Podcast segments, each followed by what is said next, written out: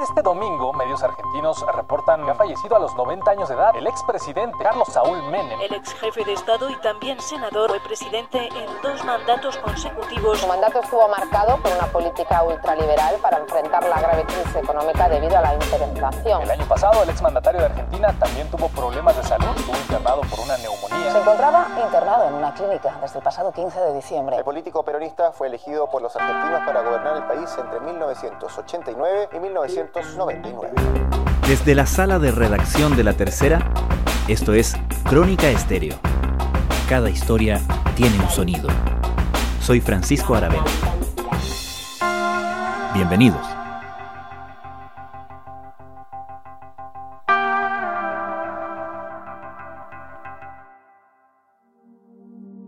años, la confirmación llegó por parte de su hija, Zulema Menem, eh, con una una línea confirmaba la muerte de su padre.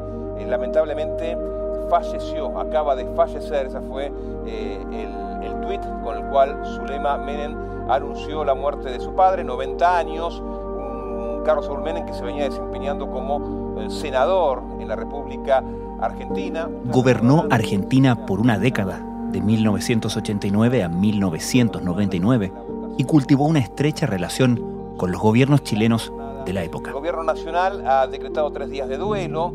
Pero el peso histórico y el legado de Carlos Saúl Menem, quien murió el pasado 14 de febrero en Buenos Aires a los 90 años, es mucho más amplio y complejo. Fue también sinónimo eh, esa imagen de que un peso era igual que un dólar. Identificado como el gestor de una Argentina neoliberal y fustigado luego por la crisis que se desató tras su gobierno, Menem comenzó su carrera política al alero del más importante gobernante de su país, Juan Domingo Perón. Como él, Menem también cultivó un movimiento político con su nombre. Pero, ¿qué fue y cuánto queda del menemismo sin Menem? Con profundo pesar supe de la muerte de Carlos Saúl Menem, dice el presidente de la Nación. ¿Cómo fue la década de Menem y cómo pasó Argentina de ahí a la crisis y de la crisis al kirchnerismo? En directo, el Sanatorio Los Arcos, vamos a volver. Le preguntamos a un experto. Claudio Jacqueline, muchísimas gracias nuevamente por atender el llamado de Crónica Estéreo, esta vez para hablar de Carlos Menem. Y quería partir por compensar, por preguntarte por una columna que tú publicaste a propósito de la muerte de Carlos Menem en el diario La Nación. El título es muy enganchador, ¿no? Pero me gustaría partir por explicar aquello. Dice, sin el menemismo no se explica el kirchnerismo. Llama muchísimo la atención, obviamente, porque uno desde afuera siempre estuvimos acostumbrados, digamos, a esta dinámica casi o derechamente antagónica entre ambos eh, movimientos políticos, ambos líderes incluso.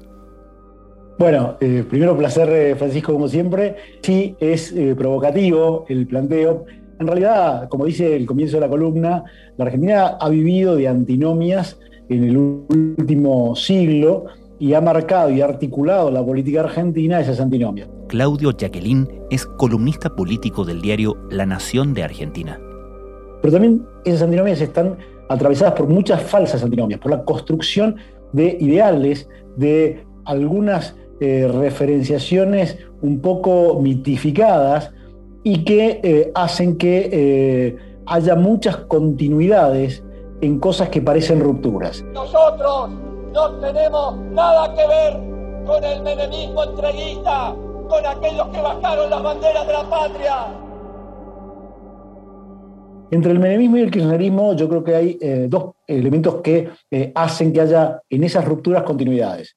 El, el, antagonismo, la antinomia la marcó el kirchnerismo que para diferenciarse de los 90, del neoliberalismo, muy acorde con los vientos de época, pone como el punto más antagónico al menemismo. Sin embargo, hay algunos hechos que muestran que una cosa no hubiera podido ser sin la otra, y sobre todo el kirchnerismo como sucesor de esa etapa y en algún punto hasta como perfeccionador de esa etapa, aunque parezca increíble, sobre todo si se despeja la variable económica.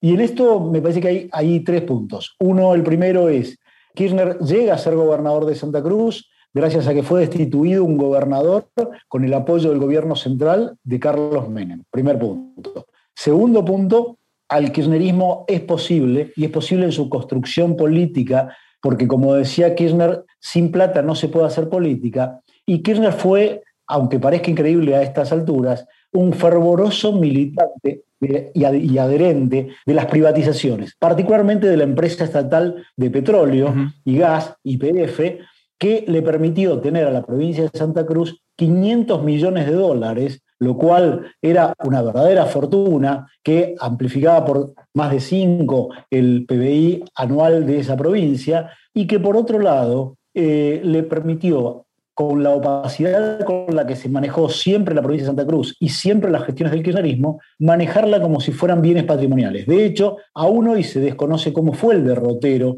de esos 500 millones de dólares que en algún momento estuvieron, y hasta avanzado ya el gobierno kirchnerista en el nivel nacional, estuvieron en una cuenta de Suiza en, eh, a nombre del propio Néstor Kirchner. Esto refleja una visión patrimonialista del Estado, una manera de mirar el Estado desde una visión patrimonialista, opaco, falto de transparencia, falto de eh, eh, organismos de control independientes y un control férreo de la justicia tanto en Santa Cruz como en el nivel nacional. Menem en el 99 se la vendió a Repsol eh, eh, de España. Y Kirchner, que era gobernador de Santa Cruz, y, Santa Cruz todavía tenía el 5% de las acciones eh, en manos de la provincia, también vendió. Y fue tan barato para Eskenazi hacerse del control de Repsol y PF, ¿por qué no lo compró el Estado argentino? Porque realmente acá parece que nace no es el Estado. No, no, es un amigo de Kirchner. ¿Por qué no lo compró el Estado argentino? Yo creo que, eh, y en parte la columna atraviesa un poco esos elementos constitutivos del kirchnerismo y constitutivos del menemismo que hicieron posible que el kirchnerismo después, cuando llega al gobierno nacional, reprodujera muchas cosas de esa opacidad, de ese manejo discrecional, de ese patrimonialismo, de ese control de la justicia a través de presiones de los servicios de inteligencia, del manejo de los servicios de inteligencia en función de un proyecto político para construir un, proyecto político personalista, manejado por un liderazgo incuestionable y sometiendo a los poderes provinciales como solo había logrado hacer a fuerza de billetera el menemismo. El kirchnerismo agregó a la billetera el látigo, que lo ejerció con mucha habilidad y aptitud, y eso le permitió mantener el control luego de una crisis enorme que la gran diferencia está en los climas de época.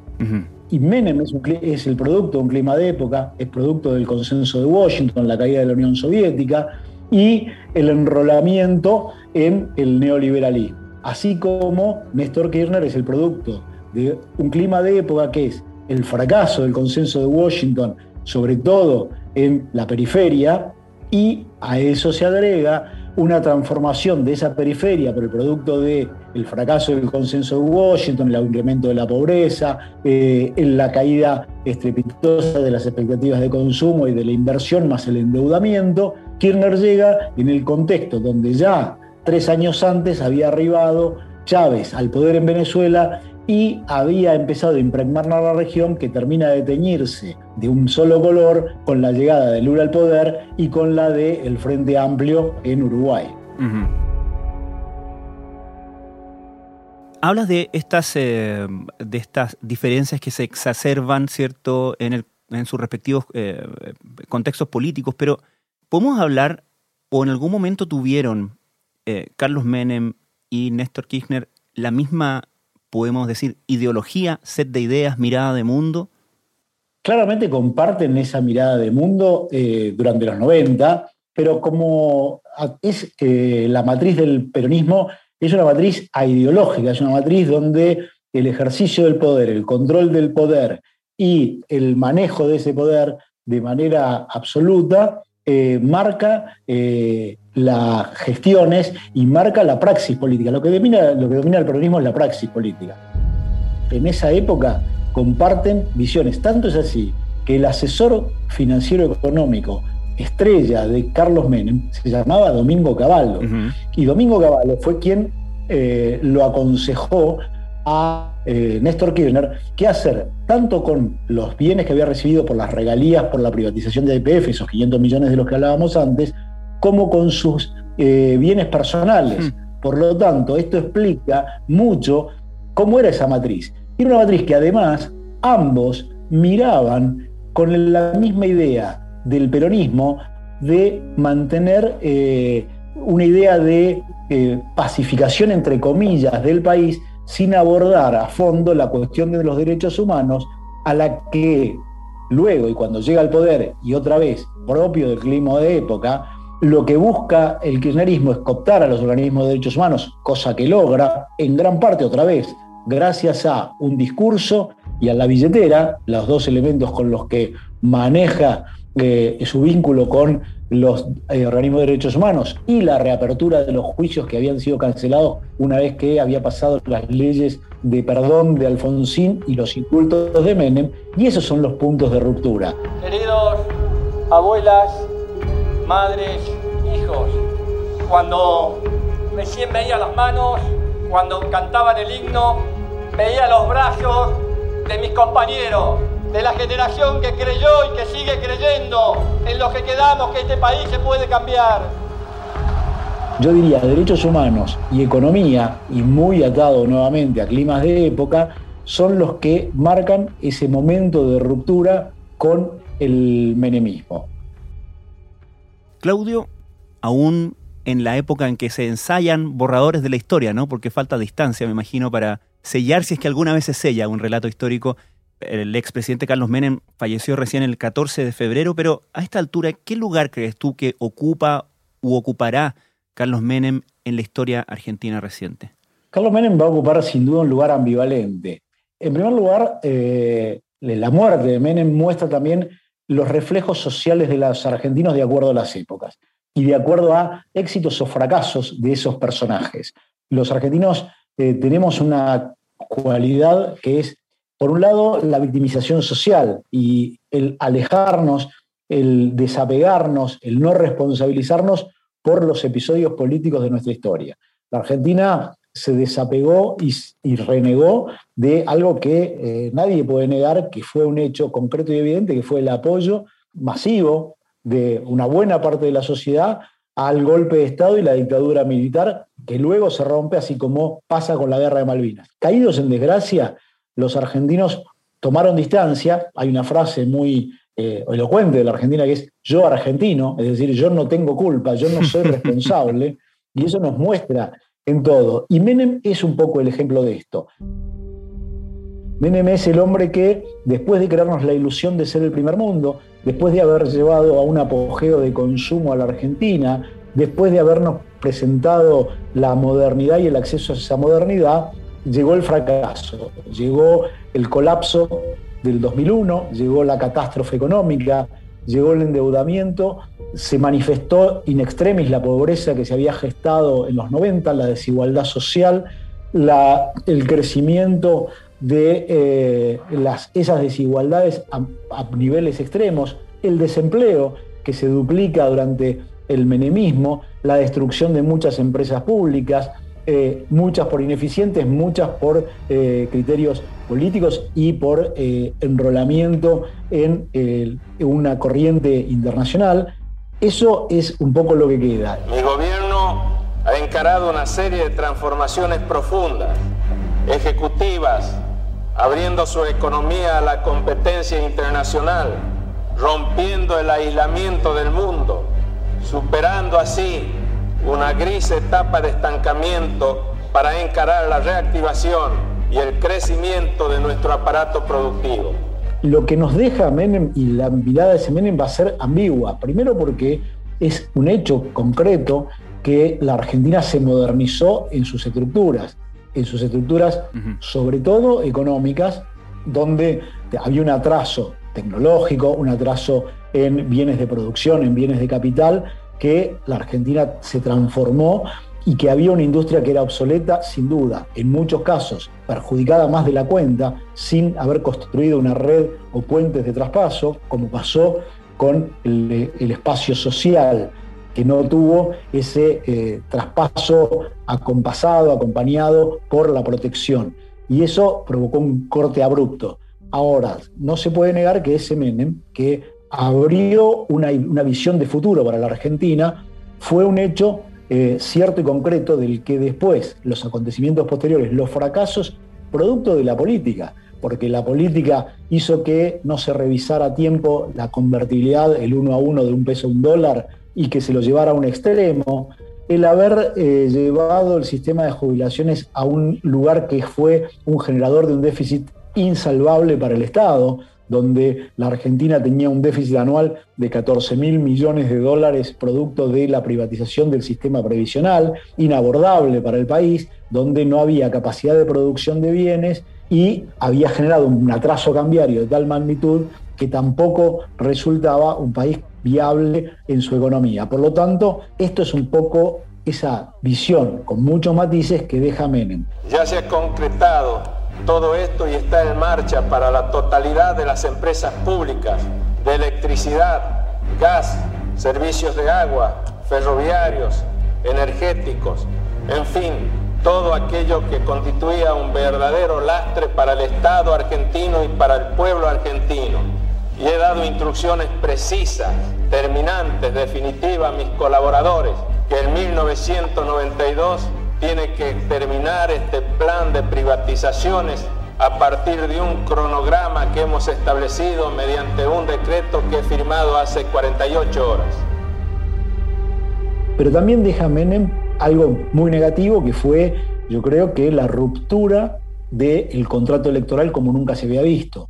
La destrucción del valor de la palabra, de la que también es un heredero Néstor Kirchner, de la que también él podía, pudo haber hecho lo que hizo haciendo cosas diferentes de las que había dicho, diferentes de las que había propuesto en su proyecto electoral. El problema es que uno termina viendo siempre el final de las películas y el final de las películas, que suele ser bastante impactante, sobre todo en estas superproducciones argentinas de la política, en las cuales eh, ese final impactante, lleno de fuegos artificiales, nos obnubila la mirada de la, de la política total. Y así como el kirchnerismo lo miramos como un proceso que llevó a una reivindicación de los derechos humanos, una mirada social, no se percibe ese origen y ese derrotero que marcó muy claramente una sociedad en la cual también el kirchnerismo fue un promotor de algo que instauró como nunca antes había existido en la Argentina, que era el consumismo. Y esa idea de que el consumo es el emergente más exitoso de una política económica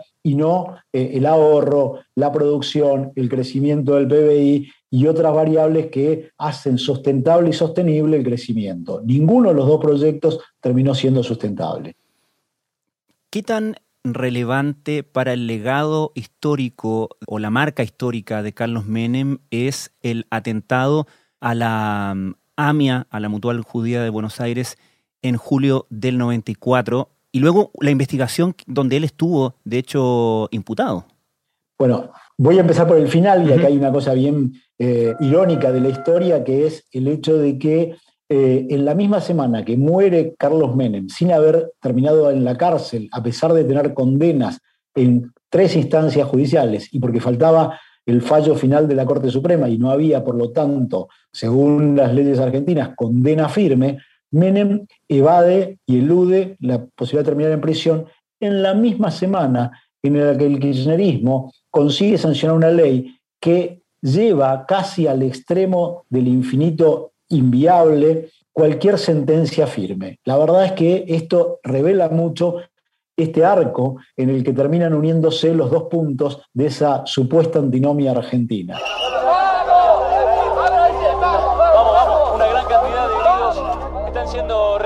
En estos momentos tras la fuerte explosión que se produjo. Los heridos continúan siendo retirados por los bomberos. Hay gente que se encuentra todavía atrapada en, el interior del edificio, entre los escombros. Una gran cantidad Marca mucho a la Argentina el atentado de la AMIA, vinculado con su enrolamiento en las relaciones carnales con Estados Unidos. Eh, se supone que esto es eh, en consecuencia de esto. También se ha supuesto, y nunca se ha podido demostrar, que pudo haber tenido que ver también con una traición de Menem a quienes lo apoyaron de, los países árabes con dinero para llegar a ser presidente, que también se involucra, y por eso se ha dado en denominar el tercer atentado, la muerte de su hijo. Carlos Menem Jr. Y esto que ha quedado, no solo inconcluso, ha quedado inconcluso en gran medida por la actitud demostradamente en judiciales obstruccionista del Estado argentino en manos de Carlos Menem y de los servicios de inteligencia, que si ya de por sí es complejo eh, investigar e instruir una causa de un atentado que se supone que todo indica que tiene origen internacional, del terrorismo internacional, si a eso le agregamos el carácter de obstruccionismo, de silenciamiento que impuso el menemismo, marca muy claramente los vaivenes, las oscuridades profundas del gobierno de Carlos Menem. Ratifico saber que mi hijo murió en un atentado, afirmó Carlos Menem en el escrito, y agregó conocer quiénes, cómo y por qué lo asesinaron, y que esa información la obtuvo cuando era presidente de la Nación. No obstante, indicó, no revelaré los datos sobre los autores, al considerar que se trata de un secreto de Estado. Si lo volvemos a dar y volvemos a, a instalar otro vínculo con el kirchnerismo, se puede vincular con la muerte del fiscal Nisman, que investigaba el atentado a la AMIA y que, cuya muerte sigue siendo hoy motivo de mucho misterio y muchas dudas y en la que se sospecha que los servicios de inteligencia, nuevamente, esta vez controlados por el kirchnerismo, pudieron haber tenido que ver con su muerte. Como vemos, son muchas parábolas las que terminan uniendo puntos de contacto de la historia trágica de la Argentina reciente. ¿Y existe el menemismo sin Carlos Menem? ¿Tiene futuro? El, menemismo dejó de existir cuando Carlos Menem eh, terminó fracasando en su intento de volver al gobierno. Ya era una expresión eh, casi eh, diluida, una expresión decadente de lo que había sido. Menem no construyó un espacio de poder político como sí construyó el kirchnerismo. Menem no tenía épica, Menem no tenía esa adhesión popular, porque en gran medida él había terminado recostado sobre los poderes económicos, los poderes fácticos de la Argentina, y no sobre la base popular que lo había llevado al gobierno, que lo elige y lo reelige, sí, por el éxito económico, como decíamos, también le permite una reforma de la Constitución que lo, lo lleva a su segundo mandato, que delinea el país y que esa constitución reformada y esa reforma que incluye la reforma del sistema electoral argentino es hoy la base de sustentación del el éxito político y de, la, y de la posibilidad de permanencia política de Cristina Kirchner, dándole a la provincia de Buenos Aires el peso electoral que hoy tiene, habiéndose modificado el sistema electoral. Otra paradoja, si se quiere, mm. de este destino.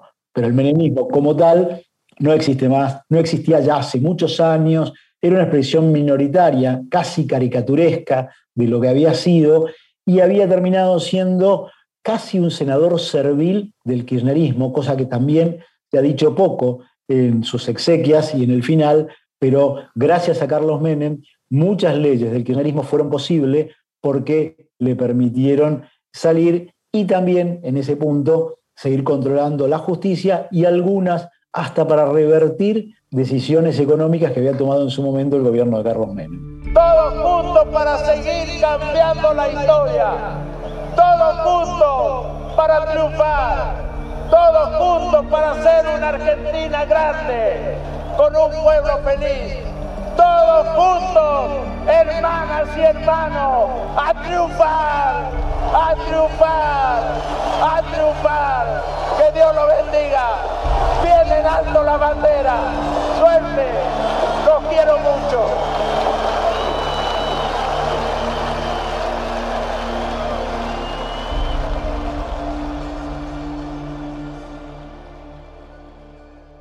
¿Y cuán distinto terminó siendo entonces Carlos Menem a su versión de joven político, admirador de Juan Domingo Perón y del propio Perón, que fue su gran referente para entrar a la política, ¿no? Yo te diría que del Carlos Menem joven terminó siendo bastante parecido, aunque parezca increíble, porque ese Carlos Menem era una construcción de cada época y de cada momento. Carlos Menem llega al gobierno en 1973 por primera vez en La Rioja, adhiriendo a los montoneros. Poco después termina eh, siendo un hombre que está muy a la derecha del peronismo y peleado con los montoneros, acusado por la revista de Montoneros de haber empezado con la represión en su provincia. Luego va preso de los militares, no así es el caso de Néstor Kirchner, pero termina dando vuelta esa página y hasta abrazándose con los militares que derrocaron a Perón en 1955, mm. pensando o transmitiendo esa idea de la pacificación nacional.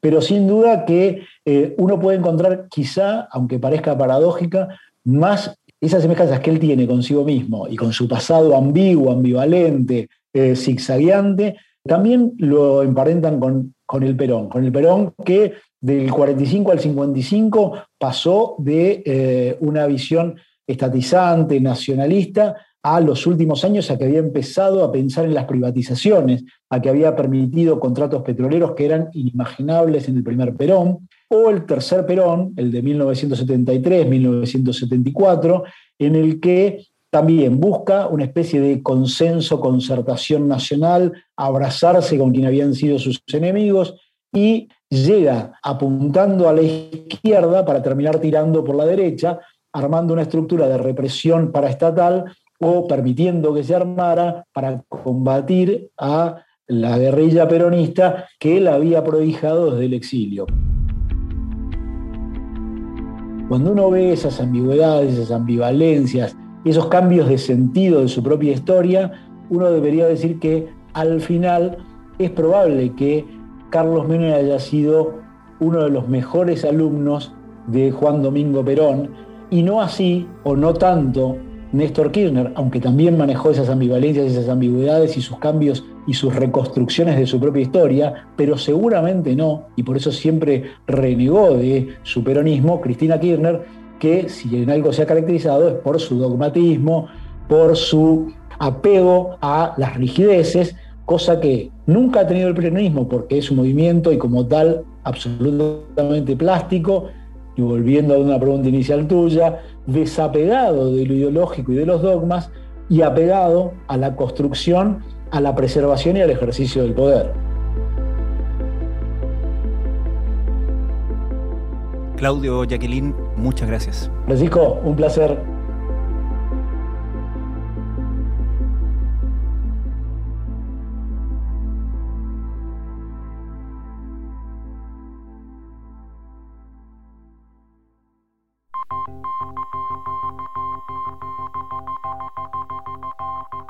Crónica Estéreo es un podcast de La Tercera.